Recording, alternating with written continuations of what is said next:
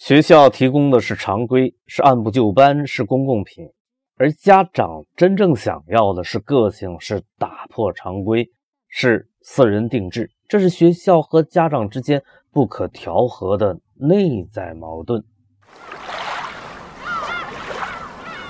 三百六十五天里，只有一天我是专门给你写一封信的。记得这个创意是一木创意先生。在我的第二个跨年演讲之后的聚会时，在暖暖的二两烧酒的作用之下提出的，那是二零一七年的元旦的凌晨。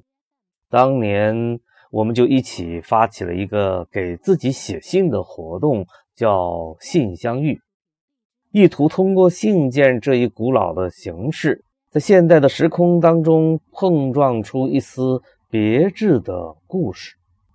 信相遇没有继续，但是每年在这个时候给自己写封信的游戏却一直坚持了下来。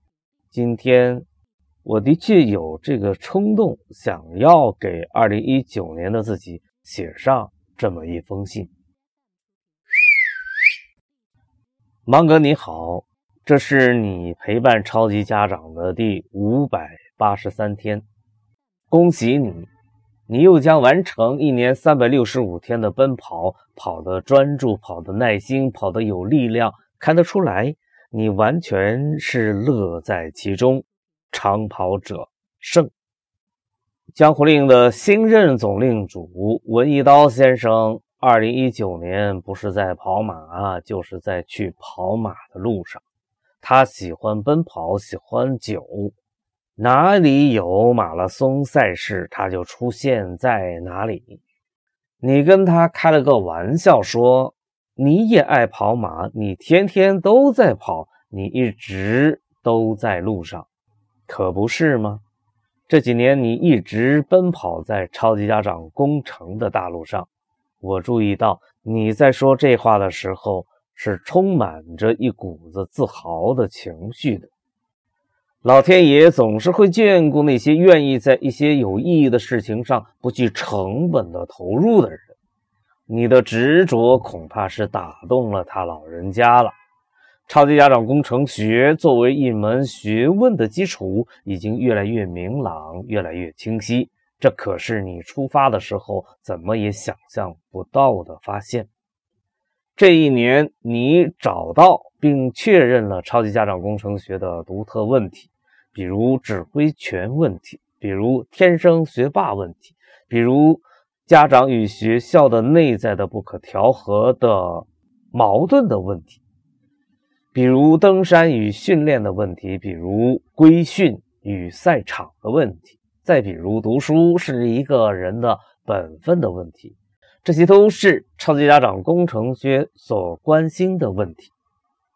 正如你一直在追寻的那个目标，我知道你一直在寻找这样的问题，因为你知道问题才是一门学科之所以成为一门学科的基础，或者说是底气。再次恭喜你，有心人天不负，你终于得愿以偿了。你在奔跑着、追寻着、思考着，慢慢的。我发现你的身上发生了那么一些个变化，你变得更纯粹了，似乎已经没有什么事情可以干扰到你的旅程。你每天专注于问题，每天都有新的发现，每天都在与干扰因素做斗争。你总能发现那些偷走人们宝贵时间的人和事儿，这真叫一绝。我知道。创造力与纯粹是有联系的，可是人世间的杂事俗念何其的多，知道容易，做起来难。你是怎么做到的？我很是好奇。你变得更有洞见了。别人发现一个洞见很不容易，你却能够三天两头的源源不断的发现洞见，这说明你的创造力非常强劲。这可能是源于你每天不断的思考、思考、思考的常年作用之下的一种变化。你的表现正好证明了一件事儿：脑子这个东西是越用越灵活。你身上的书卷气更浓了，不对，是你开始承认并发展自己身上的书卷气息了。这样说可能更接近于真相。你像绝大多数的人们一样，读了一辈子的书，却并没有把自己当成一个读书人，而是拼命的想成为另外的样子，却没有注意到，无论你最后成为了一个什么样的人，你都首先是一位读书人。直到今年，你才发现这是一件非常荒唐的事情。从那以后。你不再尽力去做另外的一种人，而是顺其自然，回归本真。于是呢，你身上的书卷气就慢慢的显现出来，这样子挺好。你是坦荡的、敞亮的，我应该这么说，你依然是坦荡的、敞亮的，我应该这样说。你依然是坦荡的、敞亮的。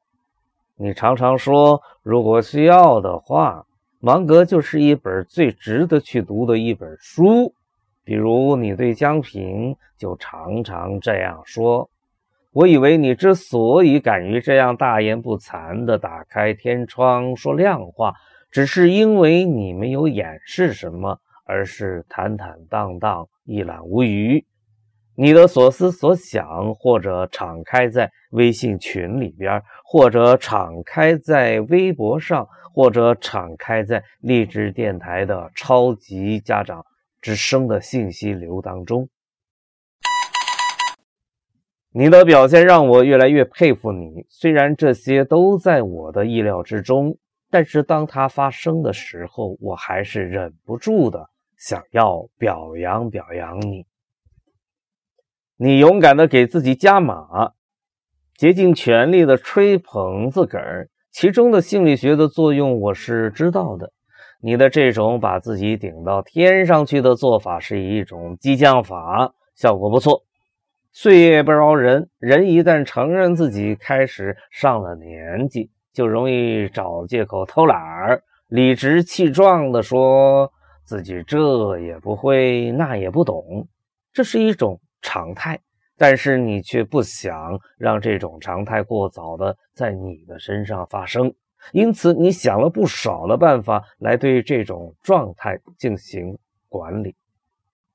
你敏锐地觉察到“超级家长工程”这个提法可能在教育史上要留下点什么。到目前为止，我仍然觉得这个判断是很有意思的，很有洞见的。让我们一起来重温一下你对自己的发现的评价吧。人类从古代几何到解析几何花了一千多年的时间，人类从算术到代数又花了一千年的时间，从私塾到超级家长工程，中国人走了两千五百年。这句话够吹牛的，都吹上了天了。如果评选吹牛作品的话，我感觉他在前三甲里面一定会有一席之地。你为了让这个牛皮不至于成为一个笑话，然后就竭尽全力的替超级家长工程学寻找原始问题，找啊找啊找啊，哎，还真让你给找着了。这也从另一个方面说明你的感觉超级棒。你是教育领域里边的哥伦布。你相信新航线，你亲自沿着新航线前进，结果你还真就发现了新大陆。这说明你是一位不走寻常路的人，在教育领域里边，相信自己开辟了一条新航线，并且还相信沿着这条新航线航行，一定能找到新大陆。就凭这一点，我举贤不避亲，我愿意推荐你参加二零一九年度。新锐人物的评选，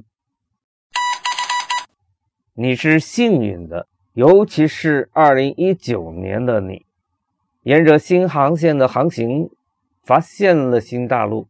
超级家长工程作为一门学科的框架基本成型，正如你说的，第一阶段创新理论的工作已经告一段落，马上启动第二阶段的创作，为真实世界里的社区而创作。这个提法很准确，也算是不忘初心、牢记使命的体现吧。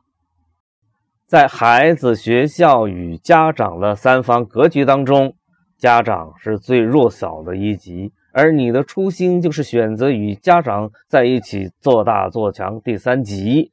这个初心是准确的、合适的，而帮助家长保质保量的去完成超级家长工程这一使命的提出，正是家长们心向往之的事情。回顾二零一九年，你应该感谢陕西纳克信息科技有限公司的船长李建峰老师，他一直在为教育奔跑。你应该感谢好朋友三宇老师，他以自己独特的方式在为更好的教育做着不懈的努力。你还应该感谢引力波创始人李峰老师，不断的在你的耳朵边重复：“做自己，敢不同；做自己，敢不同。”这可能是你这辈子听到的最合适你的口号。你应该感谢楼底创客联盟的曾江平，他隔三差五的向你发问，问题可是一个好东西，我知道你就好这一口。